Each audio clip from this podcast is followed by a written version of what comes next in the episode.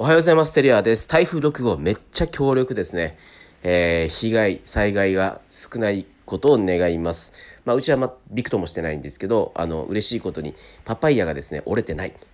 えー、毎年台風が来るたんびにポキッと、あの、幹が折れてたんですけど、今全くもってですね、折れてない。えー、すごいなと思いますね。あの折れた折れるたんびにですねどんどんあの図太くなって太くなって、えー、背が丈がちっちゃくなってきているんですけど台風に対応してた進化を遂げたんだなと思います。あと沖縄の台風ですね。あの沖縄にこの規模の台風来るのは、まあ、久しぶりなんですけどそれでもおそらくこの規模の台風がですね九州とか本土に行っちゃうともっとすごい災害が起きるんじゃないかなと思っております。沖縄の場合はもう台風に慣れてるのであの鉄筋コンクリートの住宅がほとんど最近は木造住宅も出てきてるんですけどあと、えっと、ハウスメーカーで作られたようなものとかですね多いんですが基本的に台風に対応された、えー、作りになっているので、えー、まあ何ビクともしないと。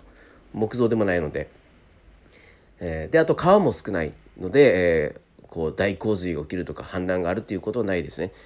であと基本的に地元の人は海のそばに家を作らない。あの